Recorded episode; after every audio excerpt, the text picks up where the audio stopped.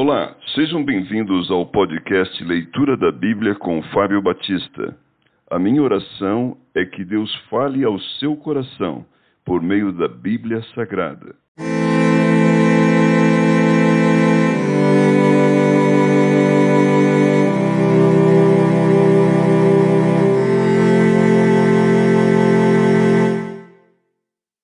O livro de Esdras. Por que ler este livro?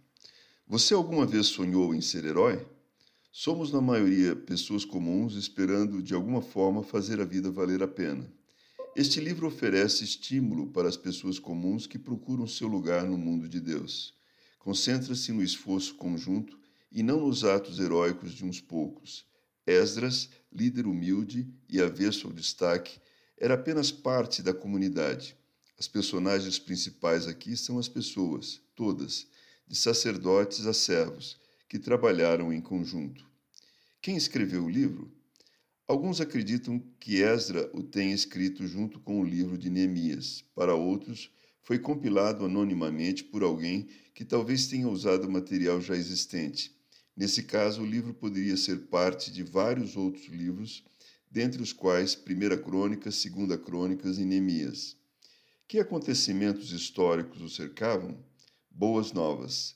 Após anos no exílio babilônico, os israelitas viram Ciro, o persa, conquistar a Babilônia.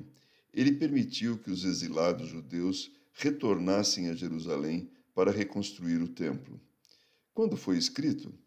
Esdras e Neemias compõem um só livro na Bíblia hebraica original. Os acontecimentos relatados em Neemias foram concluídos um pouco depois de 440 a.C o que se deve buscar em Esdras.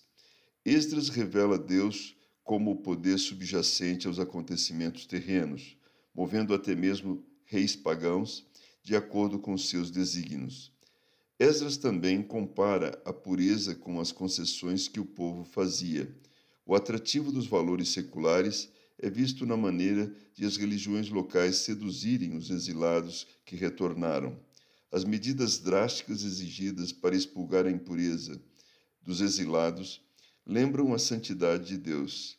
Ah, Senhor, Deus de Israel, justo és. Esdras capítulo 9, verso 15.